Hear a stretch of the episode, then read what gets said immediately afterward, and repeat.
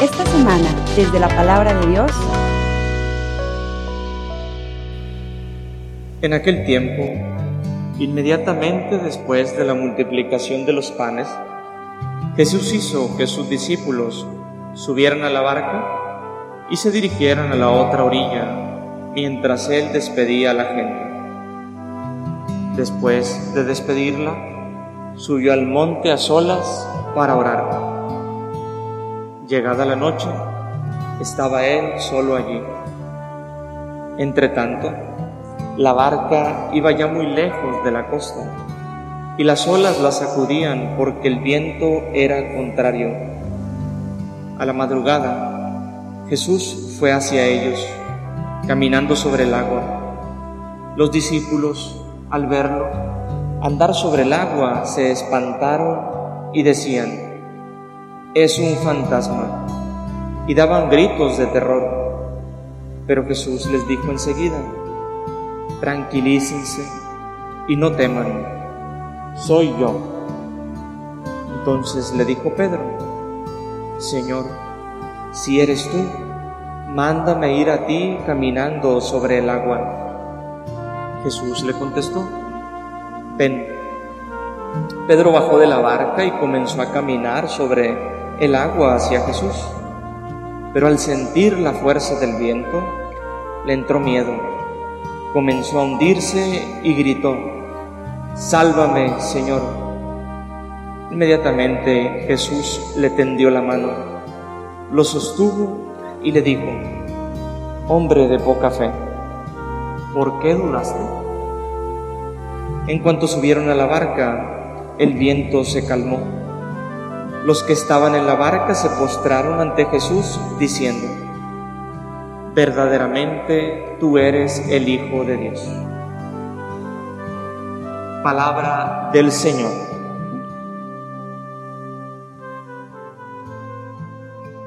Seguimos leyendo el capítulo 14 de Mateo.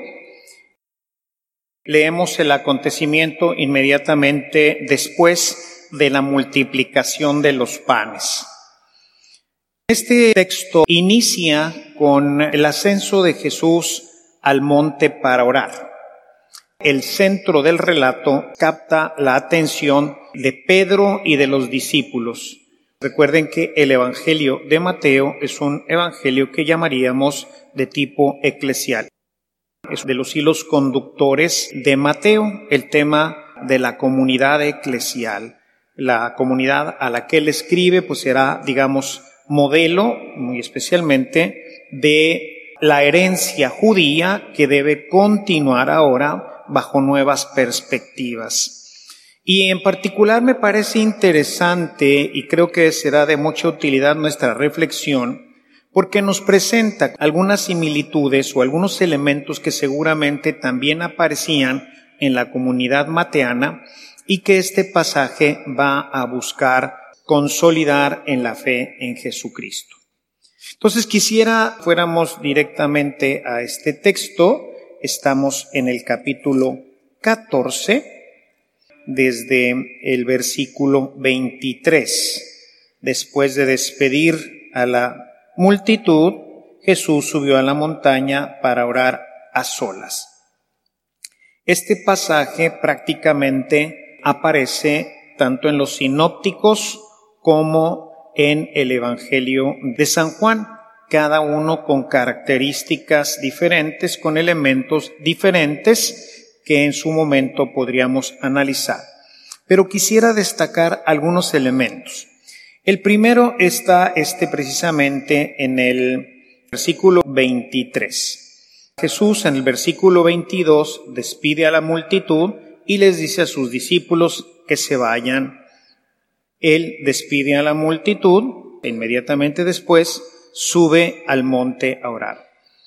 Esta instrucción es importante porque en esta situación en particular vemos que este elemento de quedarse solo e ir a orar nos muestra dos cosas importantes. La primera, que no obstante que Jesús es Dios y que por lo tanto, como dirá especialmente Juan, y Pablo también, sin dejar la Trinidad, sin dejar de pertenecer, de ser parte de la Trinidad indivisible, Padre, Hijo y Espíritu Santo, se encarna.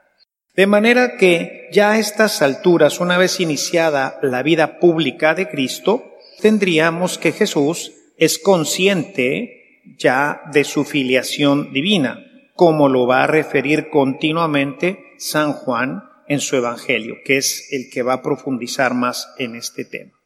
Aún así, muestra Mateo a su comunidad que si Jesús, que no obstante de ser el Hijo de Dios, que es de ser por naturaleza Hijo de Dios, Él también tiene necesidad de orar.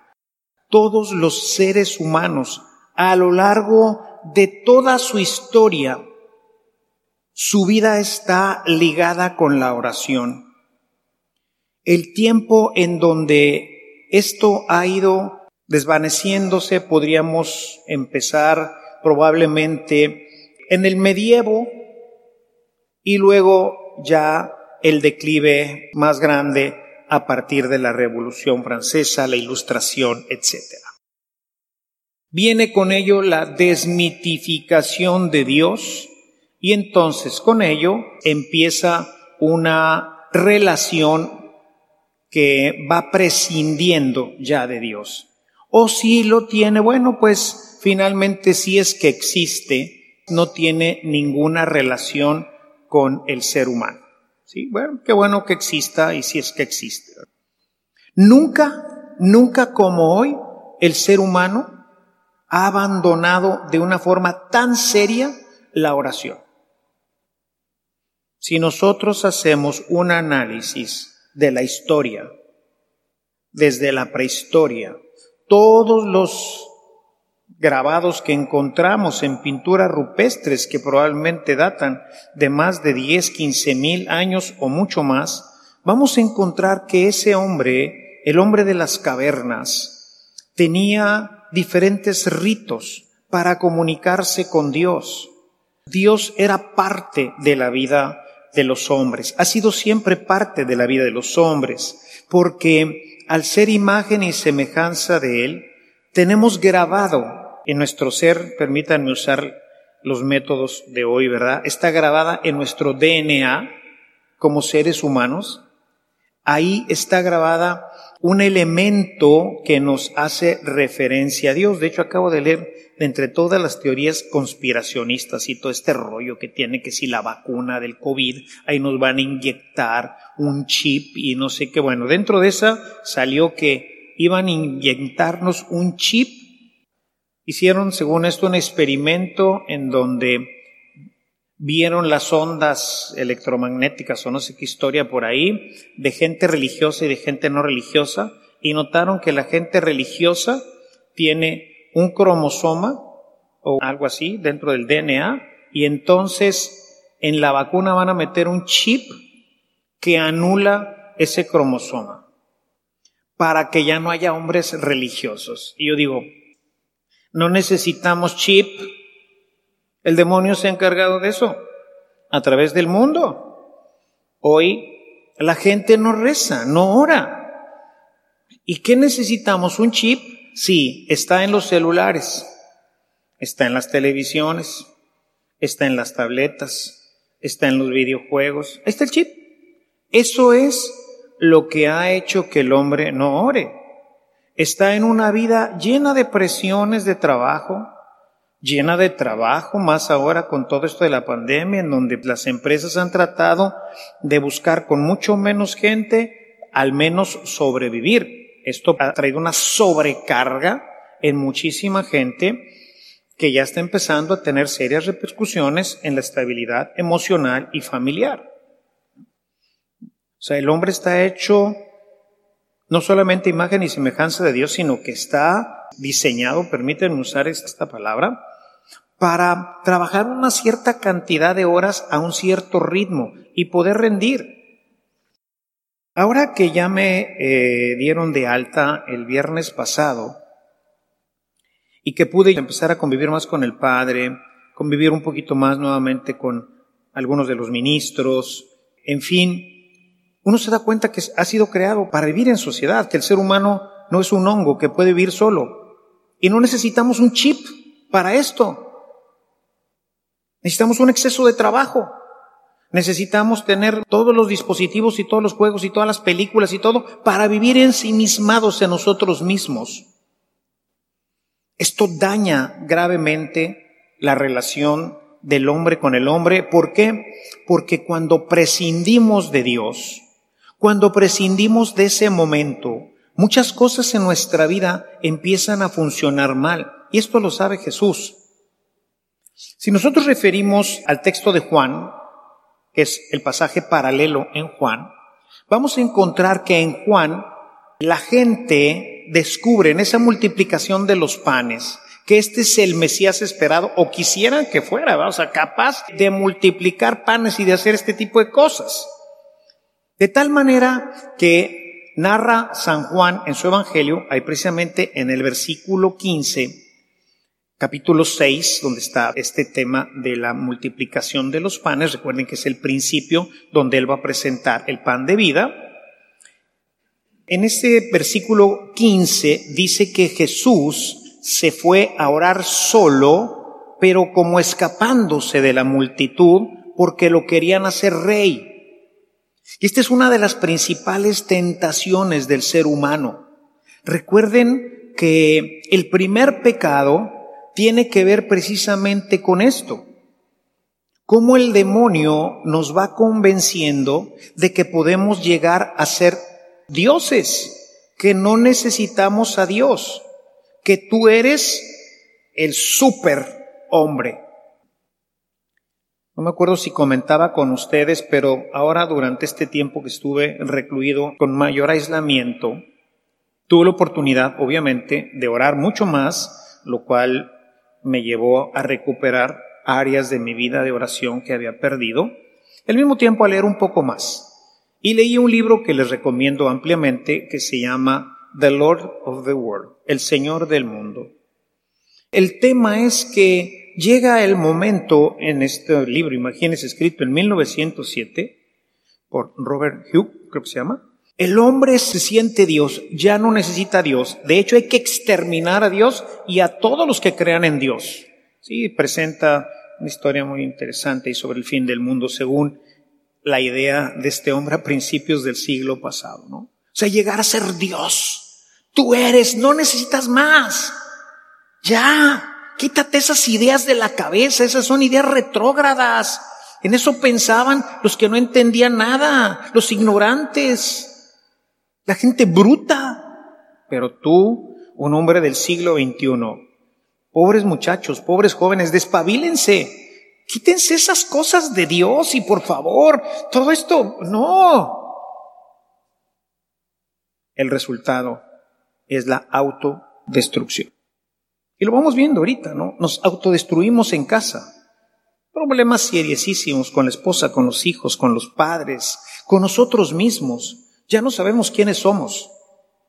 Y Jesús nos muestra que esto es bien fácil de que pase, de que le pasara a él, porque es ser humano. Y recuerden que el demonio viene por él también como ser humano. San Juan no presenta las tentaciones como la presentan los sinópticos, pero a todo lo largo del Evangelio, particularmente en la crucifixión, ahí está presente las mismas preguntas, el mismo reto que le lanza el demonio en el desierto, son las mismas preguntas que se las lanza a través de los fariseos. Si tú eres el Hijo de Dios, baja de la cruz. Muéstranos que tú eres el Hijo de Dios y creeremos en ti. Jesús siempre estuvo el demonio acechándolo. Y el Mesías. Vamos a coronarlo rey. Él es el bueno. Dice Jesús, no. Necesito refugiarme en la oración. La oración, hermanos, nos vuelve a poner en nuestro lugar. Nos recuerda quiénes somos. Porque cuando estás ante la grandeza, ante la magnificencia de Dios, dices, sí Señor, no soy nada. Y este texto, regresando al capítulo 14, hace centro ahora en dos elementos importantes. El primero, la teofanía. Jesús se presenta como las teofanías del Antiguo Testamento y por eso el autor eh, litúrgico relaciona este ciclo de Elías, que ya está al final de su ciclo en este libro de Reyes, y nos presenta el encuentro con Dios. Un Dios que se hace cercano, un Dios que se presenta ante él. Lo mismo aquí. Ciertamente en Mateo la presentación de Jesús no tiene la valencia que tiene en Juan. Si ustedes revisan el texto aquí en Mateo, creen ver un fantasma, verso 26, y se pusieron a gritar de miedo. Pero Jesús les dijo enseguida, ánimo, soy yo, no teman. Sabemos que soy yo en hebreo sería la expresión con la que los judíos relacionan a Dios, es Yahvé. Si nosotros lo tradujéramos al hebreo, que no sé cómo sería, pero lo que estaríamos escuchando es ánimo, soy Yahvé, no teman, soy Dios. Entonces la primera idea que quiere el evangelista es darnos cuenta de que efectivamente Jesús es un ser humano, pero hace las mismas cosas que Dios, camina sobre el agua. Podemos encontrar muchísimos textos en el Antiguo Testamento en donde hay una referencia a Dios caminando sobre las aguas, teniendo control sobre las aguas, disponiendo sobre el control de las aguas. Se presenta ahora Jesús en medio de la tempestad, caminando sobre el agua. Soy yo. El siguiente elemento es donde quisiera detenerme un poquito más. Aquí vamos a ver otro detalle que me parece muy importante para nuestra vida espiritual. Pedro es un hombre de fe. Un poquito más adelante va a ser la gran confesión de fe, que le dice, esto no te lo ha revelado la carne ni la sangre, sino mi Padre que está en el cielo. Es decir, aquí tenemos a un Pedro humano como nosotros. Un Pedro inmaduro todavía en su fe. Sí cree, pero es el hombre que requiere una prueba. Eso es el, el que requiere una prueba. Dice, Señor, si eres tú, manda mira hacia ti sobre las aguas. Dame una prueba, dame una señal de que tú eres y que no estamos viendo un fantasma. Déjanos ver que tú eres realmente lo que estamos queriendo entender. Y bueno, ordinariamente Jesús no se deja tentar por esto, porque la fe madura no debe requerir signos. Sin embargo, lo está preparando. Recuerden que Pedro va a ser la roca sobre la que va a sostener la iglesia. Y necesita convencerlo, va a ser un elemento importante en el proceso de Pablo. Miren, en este sentido, quisiera que fuéramos a un texto que nos va a ayudar mucho a comprenderlo. Vamos a Lucas 22, verso 31, 32. Estamos ahora en el contexto de la última cena. Dice, Simón, Simón, mira que Satanás los ha reclamado para sacudirlos como el trigo. El demonio los ha reclamado. O sea, va a venir por ustedes, raza. Recuerda este pasaje claramente, el pasaje de Job, en donde el demonio le pide permiso para probar realmente que Job es fiel. Y Dios dice, go ahead. Nada más no le quites la vida y le hace de todo. El demonio, Satanás, los ha reclamado para sacudirlos como el trigo. Verso 32. Pero yo he rogado por ti, para que tu fe no decaiga. Y tú, una vez convertido, no estás convertido, Pedro. Es desde la gente que sale de los retiros bien emocionada. ¡Ay, Carlitos, de aquí soy! Te hablaron de Dios, tuviste tres días, fuiste a cursillo, sales enamorado, traes toda la pila, fuiste a un retiro de renovación, que sales bien prendido. ¿Recuerdan cuando vimos este discípulo fan? No, pues eres el fan de Jesús. Sales y te compras el rosario y la Biblia más grandota que encuentras y le pones la calcomanía al carro y le cuelgas el rosario. Uy, de aquí soy. Eso es Pedro aquí. O sea, sí cree. Dice, pero Satanás te va a probar. Nosotros, no sé si tú sepas qué significa sacudir el trigo. Se agarra un montón de espigas, un manojo de espigas, y le pegan contra una piedra para que se suelten los granos, se rompa la cubiertita que tiene y caiga el grano y abajo está unas mantas en las que recogen el grano. O sea, ellos entendieron esto. Nosotros dicen, Simón, mira, los ha reclamado para sacudirlos como el trigo. No, no, no. Satanás los va a agarrar y los va a golpear contra una roca. Los va a golpear con fuerza, con muchísima fuerza contra una roca pero yo recé por ti, para que no decaiga tu fe. Y tú, Pedro, roca de mi iglesia, necesito que estés firme, que aunque te golpeen contra la roca, aunque te sacudan y te hagan pedazos ahí, no pierdas la fe. Ese es Pedro.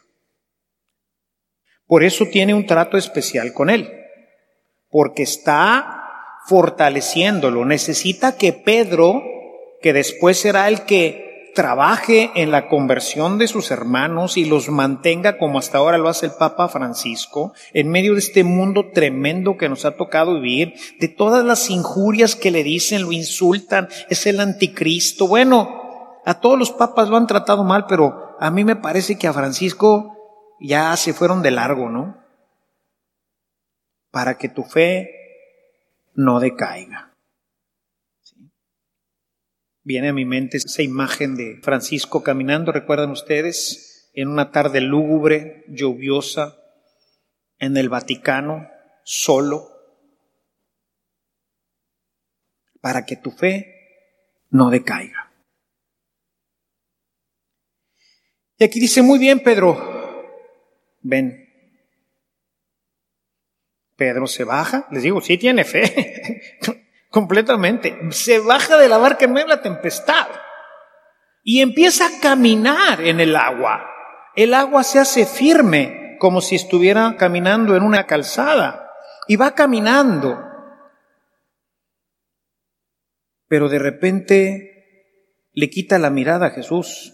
Fíjense los elementos. Dice, Pedro saltó de la barca y caminando sobre el agua iba, iba a Jesús, pero al sentir la violencia del viento se asustó y empezó a hundirse.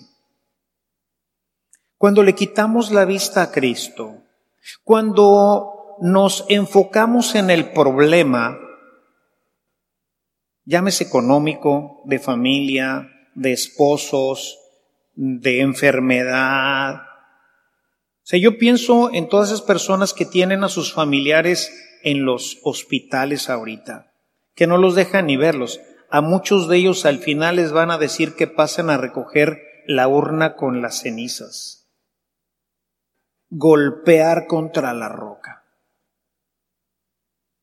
Y entonces tendemos a quitarle la vista a Cristo tendemos a voltear hacia el problema y nos hundimos en nuestro problema, nos hundimos en nuestra depresión, nos hundimos en nuestra enfermedad, nos hundimos en nuestro problema económico, nos hundimos porque dejamos de caminar hacia Jesús. Dejamos de ponerle atención y dejamos de caminar. No podemos dejar de caminar, hermanos estamos caminando más ahora, que se está probando nuestra fe, que Dios nos ha dado la oportunidad de caminar sobre el agua y no nos vamos a hundir. México no se va a hundir, tu familia no se va a hundir, tú no te vas a hundir. Es posible que alguno de los miembros de tu familia muera de eso o de cualquier otra cosa, porque hoy todos los que se mueren tienen COVID y no todos tienen COVID. Pero se van a morir. Porque es del corazón, por esto, por el otro. Ciertamente los más débiles mueren de COVID o de otras cosas. Y probablemente vas a perder o ya perdiste. Y no solamente ahorita en el COVID, piensa en el pasado. Accidentes, muchachos de 18, 20 años en la plenitud de la vida sin deberla ni temerla. Me recuerdo cuando estaba en el Carmen, una camioneta de esas de reparto grande, se le rompió uno de los mangos de la dirección y se le volteó la llanta y el chofer no la pudo controlar con una sola llanta delante y antes de que pusieran la barrera esta de concreto que tiene ahorita, se brincó hacia el otro lado y venía un muchacho que acababa de salir de su casa en su automóvil para ir a la universidad y se mató. La familia tiende a hundirse porque vemos el accidente, al hijo, el problema. No digo que sea menor, es un problemón. Yo creo que Pedro estaba en un problemón, se estaba hundiendo en medio de una tempestad, en un lago. Pero en ese momento reacciona. Sálvame, Señor. Los problemas muy grandes nos distraen y dejamos de caminar. Dejamos de hacer lo que tenemos que hacer. Orar. Ponernos de rodillas. Volver a poner nuestra vista en Cristo y gritarle como Pedro, sálvanos Señor, recupérame, fortalece mi fe. Finalmente, hermanos, el final de nuestra historia, si hemos vivido en el Señor, es la más maravillosa del mundo. Vamos al cielo. Todo esto que nos atrae, nos apasiona, nos... ¡ah! Es una fantasía, casi lo podríamos en la filosofía platónica, ¿verdad? Lo compararíamos a ese mundo que Platón decía, pues sí, pero esto no es lo real, lo real está del otro lado de aquel muro, ¿verdad? Eso es lo real, eso es lo verdadero, eso es lo de siempre. Pero eso solamente lo podemos tener si tenemos fe. Pero el mundo nos hace dioses, nos sentimos supermanes y vamos dejando a Dios, vamos abandonándolo y nos empezamos a creer lo que la gente nos dice, tú eres el Salvador, tú eres el Mesías, tú eres el que nos vas a llevar a la victoria, etcétera, etcétera. No es cierto. El único Mesías es Jesucristo. Ningún presidente es Mesías. Ningún hombre es Mesías. Solamente Jesucristo es el Salvador. Porque nadie nos puede salvar interiormente más que Él. Y esas son las honduras es realmente donde el hombre se hunde y cae en depresiones profundas. Se pierde la paz, la felicidad, la alegría y con ello todo lo demás. Deja de ser importante la familia, el trabajo, todo, para hundirnos cada vez más en la oscuridad. Sálvame, Señor. Interesante el hecho que continúa. Jesús le tiende la mano y lo levanta inmediatamente. Hombre de poca fe, te estoy diciendo que vengas, ahí vienes. Pues mantente ahí, hombre. No dudes. Dios, hermanos, no nos ha abandonado, no nos va a abandonar nunca, porque es su promesa. Así culmina Mateo su evangelio. El verso 20 del capítulo 28, último verso en Mateo. Estaré con ustedes hasta la consumación de los siglos. Estaré con ustedes. Está contigo ahorita que tienes un enfermo que no puedes ver. Está contigo enfermo que estás sintiendo que se te hunde el piso, que estás a lo mejor entubado o que a lo mejor te van a entubar o qué sé yo qué va a pasar en tu vida. Tu matrimonio se lo está llevando el carambas. O sea, no encuentras cómo sacar a tu hijo de la droga estás metido en la droga, qué sé yo en qué estés. Estás ahí porque dejaste de poner los ojos en Cristo Jesús. Si te estás hundiendo, si estás tragando agua, es porque dejaste de caminar hacia Él. Interrumpiste tus oraciones, interrumpiste tu fe, tu crecimiento, tu contacto con Él. Para mí en estos días venía una frase muy dura del Señor de Apocalipsis 3. Eres un excelente sacerdote, pero tengo algo contra ti. Ya no me amas como antes. Muchas cosas en que pensar, una parroquia inmensa, siete obras para sacar adelante. Y empiezas a hundirte. Dios es mayor que todos nuestros problemas, que todas nuestras dificultades. El problema es que dejamos de caminar. Vuelve a hacer lo que hacías antes. Regresa a mí. Fue la palabra de los profetas. Shub, regresa. Vuelve a misa. Puedes venir ya a misa entre semana. Puedes verla entre semana y como les he dicho, esto es un misterio.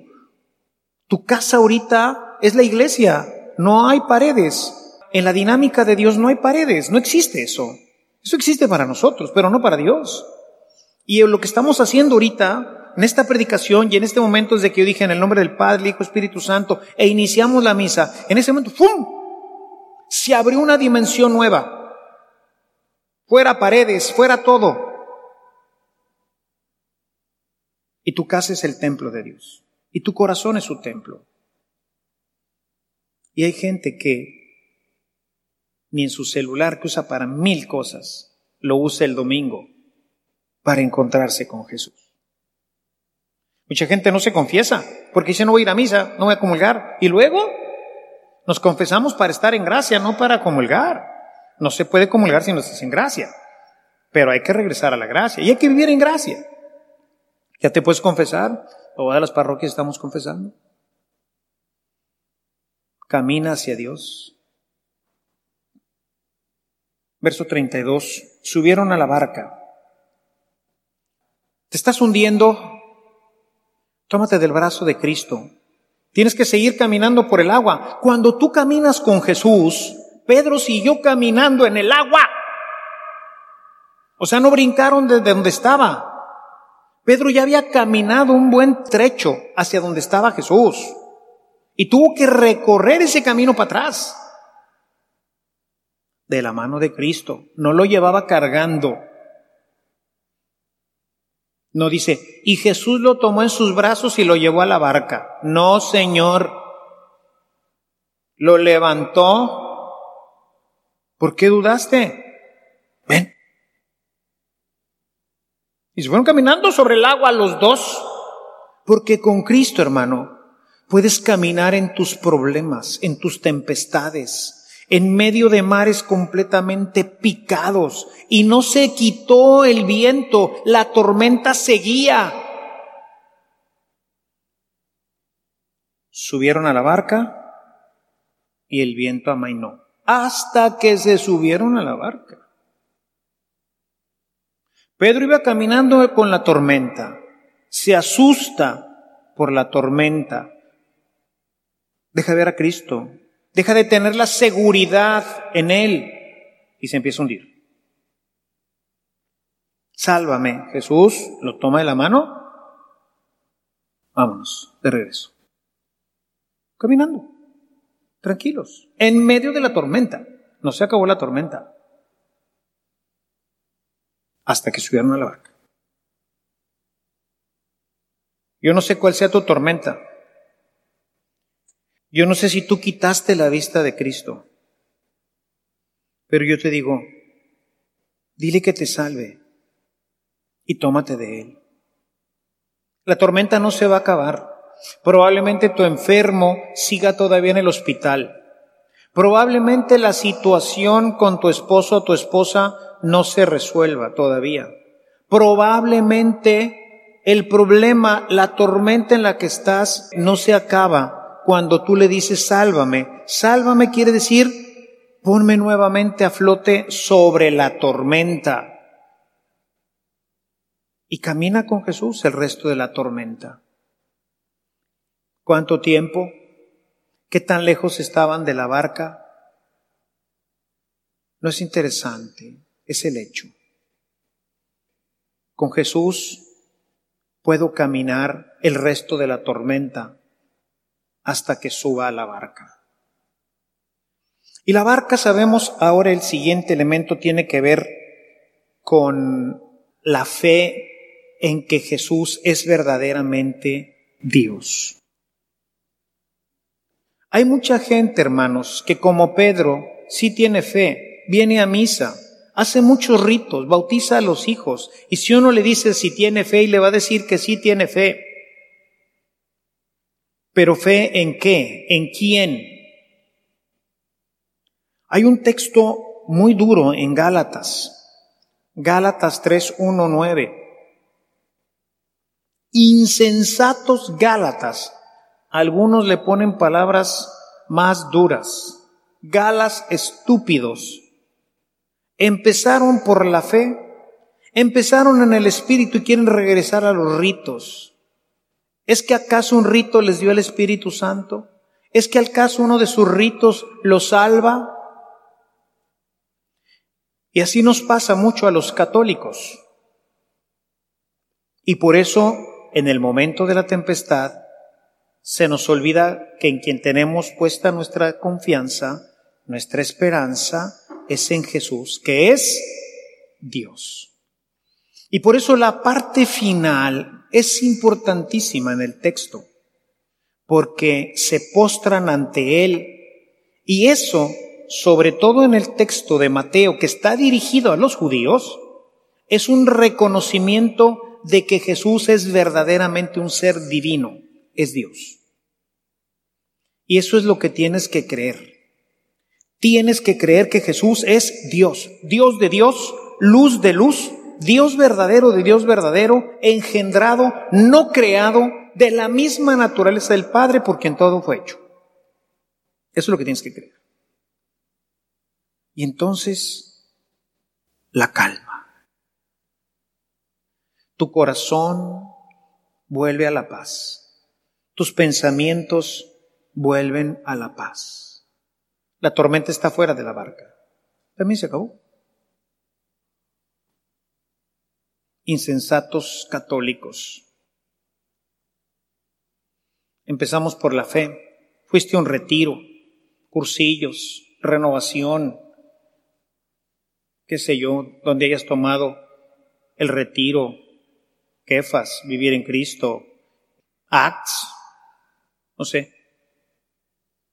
Y luego regresaste a las prácticas. Y dejaste la oración. Recuerden, hermanos, que Dios le permite a Satanás de cuando en cuando azotarnos contra la roca como se azota al trigo para que suelte los granos y se desgrane. Pero ya no es nada más a Pedro por quien ora. Ahora dice Pablo que tenemos un intercesor delante del Padre, continuamente orando por ti y por mí y por cada uno de los bautizados para que nuestra fe no desfallezca. Por eso les dije al principio que regresaríamos nuevamente al tema de la oración. Todos mis hermanos todos vamos en algún momento a ser azotados por una tormenta terrible. ¿Quiénes la sobreviven? La gente de oración. La gente que no deja de orar la gente que permanece firme en el Señor. La gente que como María y como Abraham no necesitan pruebas ya como Pedro las necesitó en diferentes momentos, sino que es una fe como Abraham que se lanza a caminar con la palabra. No le preguntó a dónde. Le dijo, deja tu casa, tu parentela, y yo te mostraré una tierra que emana leche y miel. A María, serás la madre de Dios. Vas a concebir del Espíritu Santo. ¿Qué? ¿A dónde va María? No sabe. Hágase. Jesús en el huerto. Mateo 26. Padre, si es posible, quita de mí este cáliz. Lánzate al vacío. Confía. Ay, Carlitos. En medio de los gravísimos problemas de nuestro país, incluyendo el virus este del COVID, en medio de una sociedad que está despedazando a nuestros matrimonios, a nuestros niños, en medio de un gobierno que quiere impulsar el aborto, que quiere impulsar la ideología de género, que quiere impulsar todas estas cosas que destruyen al ser humano, no dejes de orar.